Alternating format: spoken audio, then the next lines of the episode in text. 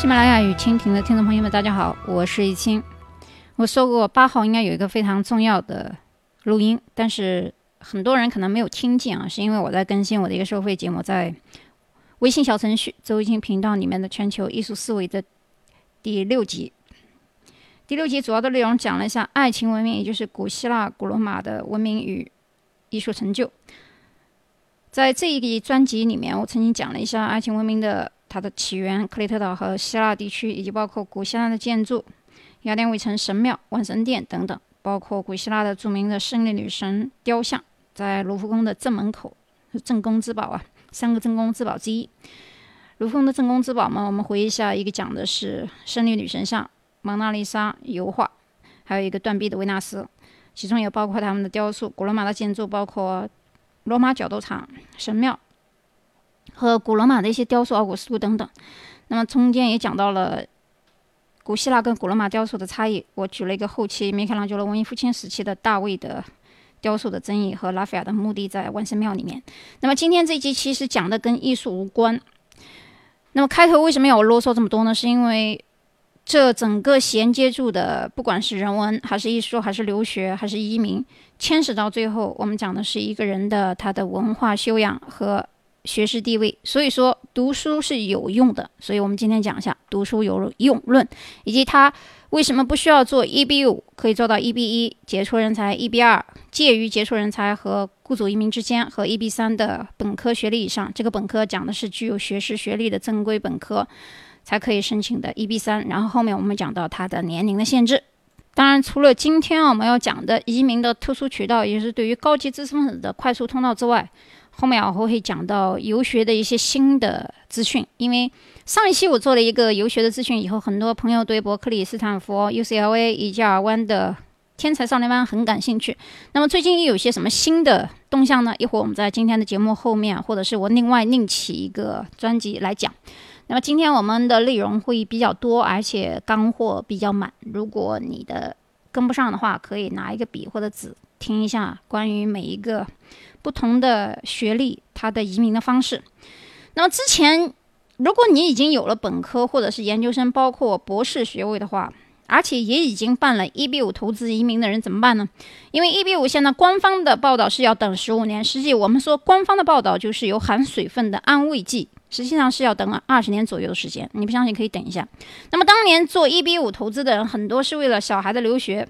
如果你小孩子一两岁出生，等个十五年也就十八岁了。这个时候基本上 K 十二的最后一年级已经跟不上了。我们到十一年级底到十二年级初的时候，实际上就要申请大学本科了。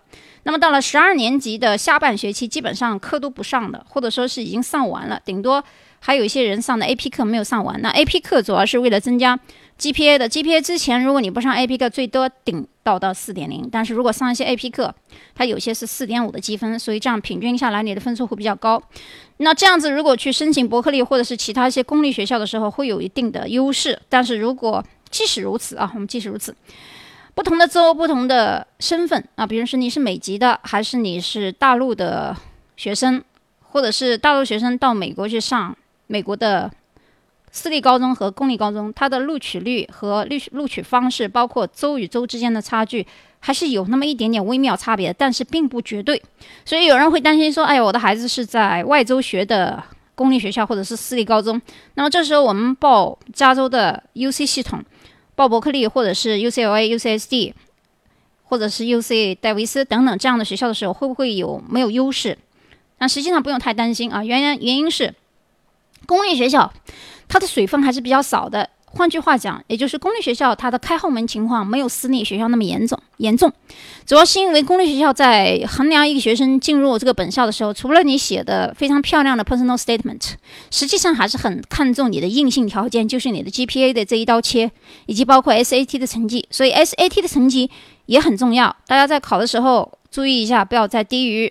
它的最低的录取分数线就可以了，但实际上很多时候，如果我们有同样的 GPA 和同样的 SAT 成绩的时候，是不是肯定就能上伯克利呢？不见得啊，不见得。原因是我举个例子，呃，我记得我以前有一个同学是在旧金山附近上的一个 CC，CC 就是 Community College，那 CC 的成绩到三点八、三点九、四点零的非常之多，因为特别特别容易嘛。但是他们转学 transfer 以后，进入伯克利的，比如说有十个人申请，有九个人全部都申请进去了，但是这里有一个问题，就是当他们申请进去以后，由于 CC 的呃办学系统和他的成绩打分。有严格也有松，所以四点零或者三点点九不代表这个学生就特别优秀，也就是说，他不见得会比那个 freshman 一年级直接从高中生录取进去的伯克利的学生要优秀。所以在一定的压力承受下，因为伯克利的压力非常大。我们可以形容伯克利的书包有点像中国的那个炸药包一样，你可以想象它的压力多重。所以我们在报考学校的时候，你要感受一下，你特别想让学生在公立学校里面死抠，还是想让他有一个比较轻松一点的私立学校的高 GPA 的大本。因为私立学校的本科，比举一个例子，比如说你进了哈佛或者是普林斯顿。也有这样的本科学校的话，包括斯坦福，他们的本科阶段的打分是非常松的，也就是说你毕业的时候四点零都不算什么，大家都是四点零。可是你要想在伯克利或者是 UC 系统里面拿一个三点五的均分毕业，都特别的难，尤其是工科啊。我讲工科，那商科里面我之前讲过，宾大的沃特商学院的仔细的怎么报名，我在我的收费节目里面讲了，也就是美国所有的商科学院，包括后期的 NBA 的。他们的这个比较，那没有听完的人可以去小程序搜周一清频道听那一集，因为那一集我讲的全部都是商科，包括顶级的商科、一般的商科和普通的 NBA 或包括本科。当然，我们这里要强调的就是，在美国，实际上我们还是看重本科的毕业成绩和院校，研究生要比本科入学要简单。所以，如果在本科阶段，如果你特别想进大牛的学校的话，除了成绩要好之外，实际上还是要找一些门路的。这个话我只能点到为止啊，因为现在。这个很多事情我也不想去展开去讲，因为我还是希望有很多人能听到我的发声。那么我们转到今天的重要的话题，就是怎么样去移民。有人说我已经是办了 EB 五了，但是我学生孩子他肯定超龄了，超龄以后怎么办？这个时候要分两个情况来分析。首先第一个就是要看当初你们办全家移民的时候是以爸爸妈妈的名义办的，就是说小孩是附属的移民。成员还是说以孩子为主，有很多人说我们当初也想让孩子做主申请人啊，可是代理的中介或者是代理的个人说孩子一定要满十几岁或者十六岁、十八岁才能做主申请人，这实际上这些都是无稽之谈啊。也就是说，实际上当初你们找的中介，一偷懒，二不想办事儿，三花钱也觉得麻烦，所以就不想去让小孩当主申请人。实际上，一比五没有规定说小孩子一定要达到多少岁才可以作为主申请人。如果当初因为现在分两个情况嘛，办一比五的人，有的是以小孩为主申请人，有的是以爸爸妈妈为主申请人嘛。那么如果现在是以小孩为主申请申请人的话，实际上你的损失不大。为什么我说损失不大呢？除了这个十五到二十年的等待期之后，你的孩子不管他什么时候拿到绿卡，虽然你们的父母就是全家里面这个父母有可能超龄了，或者说是之前没有具备这个。能力，因为作为孩子是主申请人的话，实际上父母是不不能作为附属的这个申请人的。只有当爸爸妈妈作为主申请人，孩子低于十八周岁的时候，他可以变成全家移民这个形式。所以，如果是以孩子为主申请人的话，父母一般怎么样能够过去呢？你不用太担心啊，因为。当孩子十五到二十年之间拿到正式绿卡以后，他转成美国国籍的话，大概再需要个三到五年的时间。为什么我要说三到五年时间呢？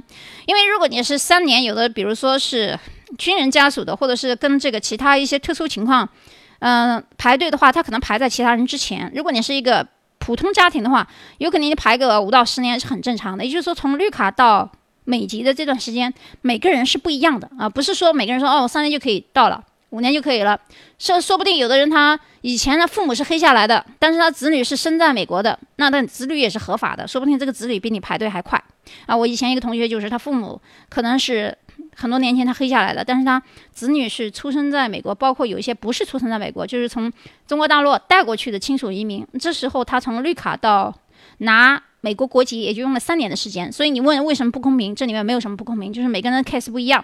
那所以我现在要强调一点的就是，如果一比五当时你的孩子是作为主申请人，这个时候父母怎么办？那就是从亲属移民去申请。这里有个前提，就是当你的孩子已经拿到美籍以后，才可以申请父母。那父母的话。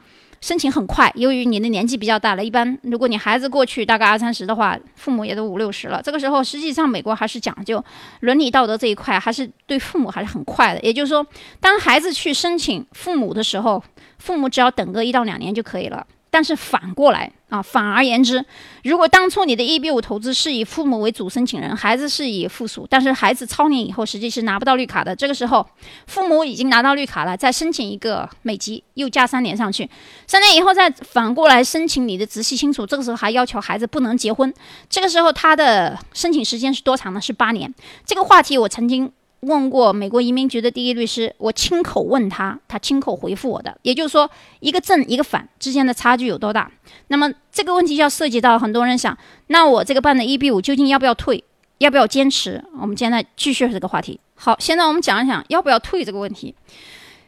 首先，要不要退要看你有没有其他的机会啊。如果你有本科的学历，或者是研究生或者博博士的话，你完全可以做 EB 三、EB 二、EB 一。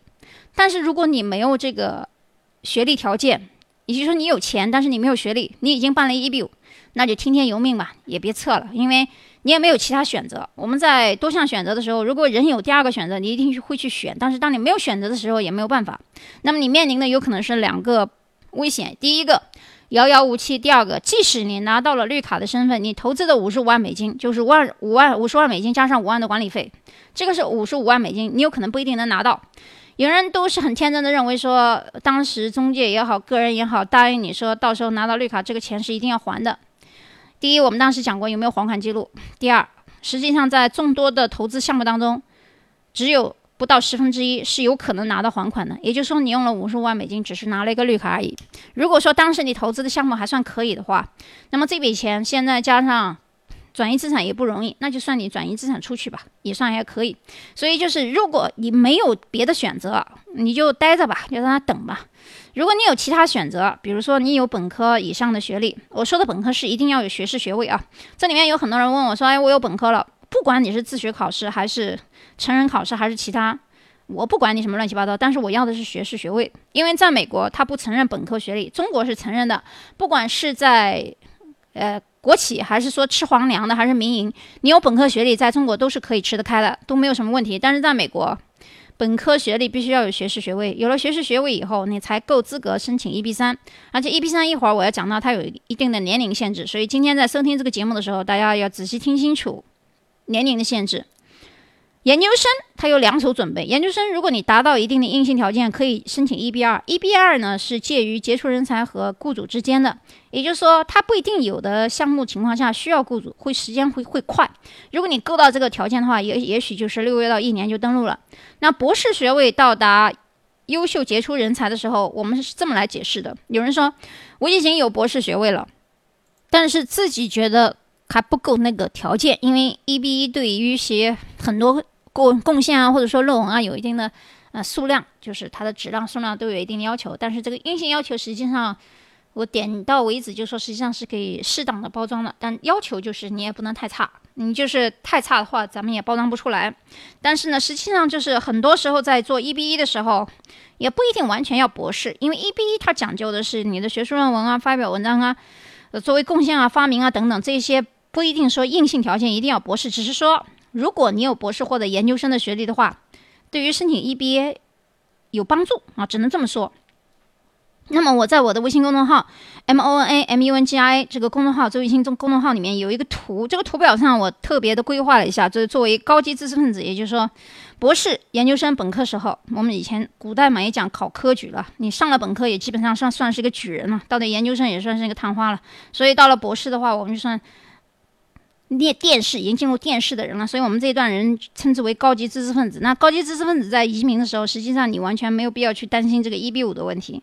那 EB 三的时间排期现在是三年。EB 二如果 EB 二里面你的成就特别突出，介于 EB 二和 EBA 之间的话，是不需要雇主的，这个时间只要一年的时间。但是如果是比这个 EB 三好一点，比 EB 二呢又弱一点，这样的研究生呢也有一种叫雇主，也就是到三年左右。那么，EB 一的时间是比较短的。如果你特别的优秀的话，实际上排期的时间最短是六个月，最长也就是一年多一点点，非常之快，而且是全家移民。表格第二档我讲的是关于中产阶级，也就是也许他的成绩还可以，但是家庭条件呢也中等，就是尚可。那么你其实有其他的选择，比如说赴美生子啊，你生一个孩子嘛，生一个孩子你总归他是个美籍，孩子到二十一岁的时候可以全家移民。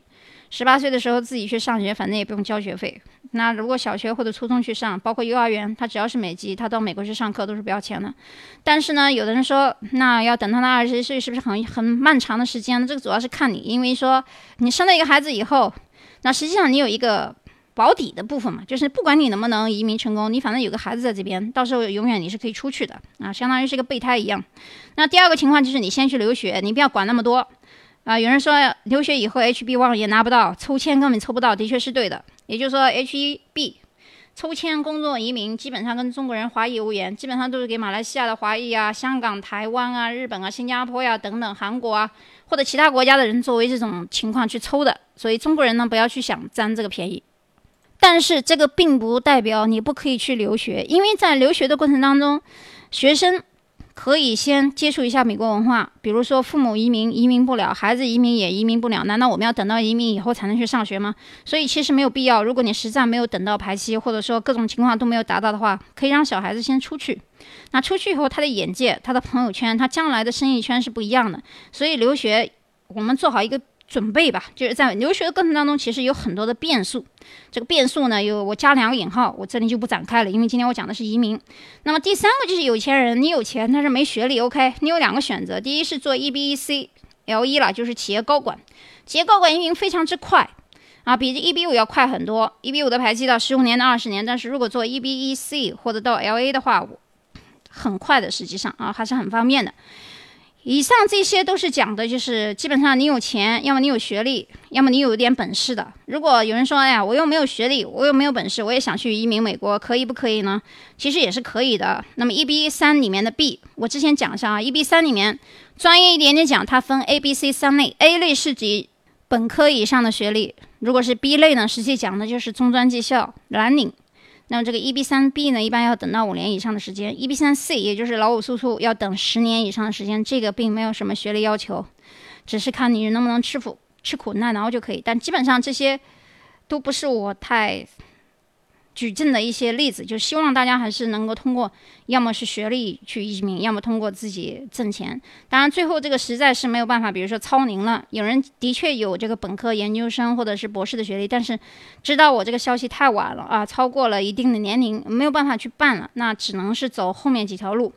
这个其实我倒无所谓，你们是用的哪条路去走过去的，只要你们过去以后能够找到适合的工作、适合的地点学习工作啊。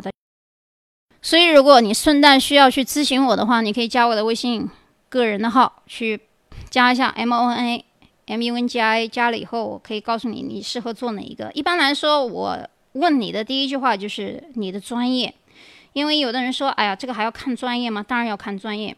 那有一些我现在目前咨询的朋友，很可惜啊，甚至于包括英国、美国很多本科、研究生毕业的，由于他的专业太冷门了。找不到雇主，所以在电脑里面我们去匹配大公司雇主的时候，没有这个选择项，所以很可惜。有一些呢是年龄超过了。有人会问说，我上了一个本科，我就一定能做吗？所以我要综合的评估。首先第一件事，你加我以后，我肯定会问你是什么学历，有没有拿到学士学位或者是研究生学位等等。然后我问的就是你的专业。最后我要请你填一张表，我要去评估，跟律师团队一起去。到电脑里面去找这些匹配。有人说我们可以不可以 DIY 做雇主移民？DIY 是百分之百不可能的，包括外面很多中介。有人说哎呀很便宜啊，那你去做好了。当你做不做不成，又耽误了三年的时间再来找我的时候，实际你就耽误了六年的时间。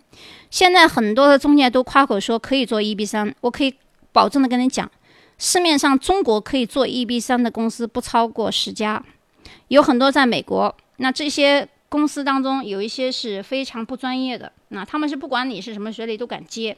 我敢告诉你的是，在 EB 三里面对专业要求还是很高的。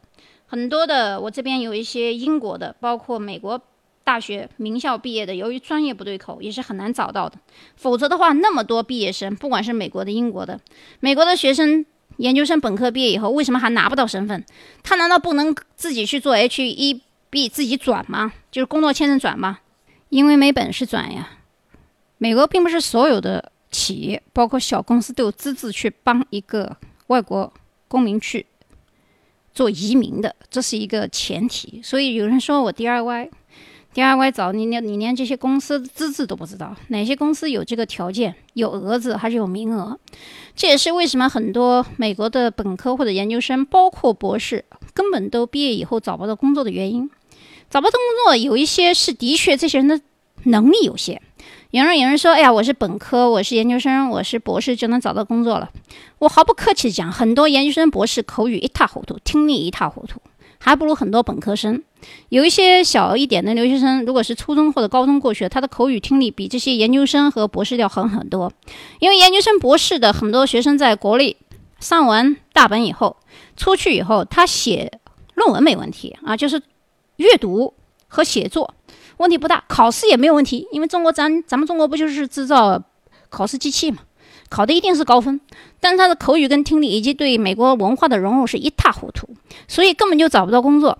有人就在抱怨说：“呀，美国不留人啊！美国不是不留人，美国留的只是人才，你还不够人才这个定义。”所以在这样一个情况下，很多人抱怨说是美国的体制问题，实际上是你能力不够。如果一个包括实际上读到本科就可以的，除非你本科的时候学校就不怎么出名，也不是个名校，所以很多人才读研究生啊。如果你的本科、研究生都是草台班子，你当然想读一个博士的好一点的学校。所以，为什么不管是中国的当今社会，还是美国的当今社会，首先看第一学历就是你本科学的是什么？你研究生、博士再牛，实际内行的人看一眼、扫一下就知道怎么回事。所以，在美国，如果你想 DIY，门都没有，不要说是 DIY 的，你即使找错了中介，门也没有，浪费的不仅是时间，也是金钱。有些人呢？从一出生开始，不管他有没有钱，哪怕是个亿万富翁，由于这个出生啊比较是艰苦，或者说是那个年代这个父母一代带出来的人有一点小农思想，省这个钱省那个钱，抓不了大方向。所以在我们在做事情的时候，一定要把握好大方向，不要在一些小事情上面斤斤计较。你小事情上斤斤计较，浪费的是时间，也是精力。你等不起这个时间，我们的排期在这个地方。一旦中途，比如说一比三的雇主没有经验的人签了一个约了，结果这个雇主死了，那你怎么办？换一公司吗？好啊，换一公司，在美国重新排期。三年过去了，再过三年、六年，再过一年，然后中途遇到不可抗因素，比如说地震灾害或者是龙卷风，这公司也没了。所以我们在选公司、选地理、地理位置。包括选这个资质的时候是非常留意的，包括你的专业的匹配。那么现在我就要讲一些这些硬性条件。E B 一我就不想讲太多，因为 E B 一说句老实话，如果你能获得诺贝尔奖或者是很多著名的大奖的时候，你不需要来找我了，自己去申请好了，因为你牛嘛。牛人的话自己可以解决。E B 一的话，如果你的条件特别硬的话，自己申请一下，根本不需要找任何中介。但是如果你的条件还尚可，也就是说。还没有达到那么高的级别，但是你也的确还不错。这时候你不知道怎么去申请，也不知道怎么去包装，EB 的价格是很便宜的，所以你可以找我来，我帮你去包装一下就可以了，基本上问题不大。那么 EB 二，这里面有个硬性条件，就是你必须是研究生学历毕业，年龄最好是在四十岁以下，最佳年龄三十六岁以下。因为根据美国移民法呀，这个职业移民的分类当中，EB 二属于职业移民的优先二类。啊第一类就是 EB 一，也就是杰出移民。那么拥有着曾经让美国或者是经过认证的其他国家等同于美国硕士或者硕士以上的学位的时候，并且有美国当地雇主进行担保，这个时候你才可以申请这个绿色通道。当然，我这里面我再讲一下，EB 二里面有一种是不需要雇主的，你想咨询可以来咨询我。我不会在这里面放太多的秘密，因为你要想知道很多的行业内的秘密，请你要要么去交费到我的周玉清频道里，要么你当面来咨询我。所以学习知识它是值钱的，实践也是一样。第三个，我们讲 EB 三 A，EB 三 A 正规大学本科必须要有学士学位，如果你没有学士学位，基本上这一关你是过不了的。年龄最好是在三十六岁以下。如果你的专业特别好，比如说金融、计算机、经济这几块。容易找到雇主，年龄可以放宽到四十岁以下。这一部分要求申请的人呢，基本上就是刚才我讲的，就是年龄你要注意一下。其他的一些硬性条件，就是不管是本科、研究生还是博士，一定要国家认可的，包括美国这边都能查到的一些正规大学的毕业就可以了。好吧，今天我讲的内容也很多。后来我想一想，这个游学啊、夏令营啊、包括夏校啊，我还是另起一行开始重新讲吧。所以今天的节目呢。时间不算太长，二十五分钟的时间，但是前后的干货比较多，所以大家一定要吃透，可以多听几次。好，我们下期再见。长饮一丝花瓣羞，沾一含泪垂钗头。连寻三夜暗波愁。花自飘零，水自流。烈火荆棘隐藏过三千里。回头不去，天下英雄不更名。江流石不转，多少离恨随风去。万事重演，乾坤斗转任我行。哪有繁华美酒能溶解这阴郁的天空？别颤抖，听那肃杀的战吼。唯有一枪白马，